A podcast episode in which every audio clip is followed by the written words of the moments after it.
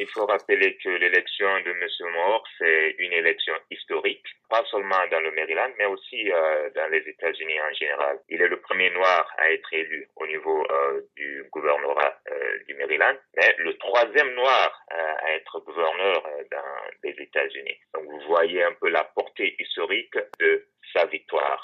Il faut rappeler aussi que M. Moore n'est pas un politicien de carrière. Euh, c'est sa première euh, tentative euh, à être élu, mais il est un motivational speaker, comme on le dit ici. donc, il a ce charisme et c'est un homme, un entrepreneur, un philanthrope. donc, son message a répercuté au niveau des, des résidents du Maryland. Alors, le précédent gouverneur du Maryland était un républicain qui est resté huit ans à la barre.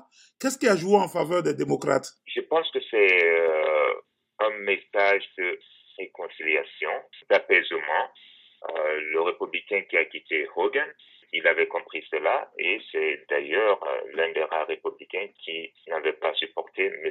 Trump dans tout ce qu'il a eu à faire, dans ses prises de décision antidémocratiques, s'il faut le dire ainsi. Donc cela ne vient pas à la faveur de M. Hogan.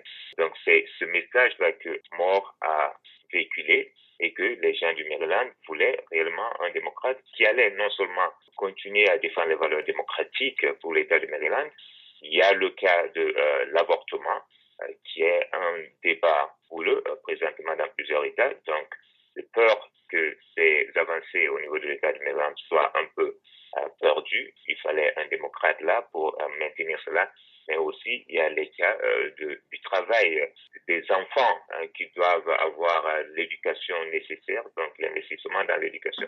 Donc, il y a tous ces messages qui, aujourd'hui, sont des messages importants ou bien des sujets importants pour les Marylandais. Est-ce que cette victoire pour le gouvernorat dans le Maryland donne un nouvel élan aux démocrates au plan national quand on sait qu'on leur prédisait une claque pour les élections de mi-mandat c'est toujours bien d'avoir un gouvernorat euh, de son côté parce que ça facilite le travail euh, du président qui est là au niveau fédéral. Nous, nous, sommes en train de voir un peu au niveau du Congrès, euh, Sénat, la Chambre des représentants, ça a tendance à pointer que les démocrates, nous allons perdre la Chambre des représentants.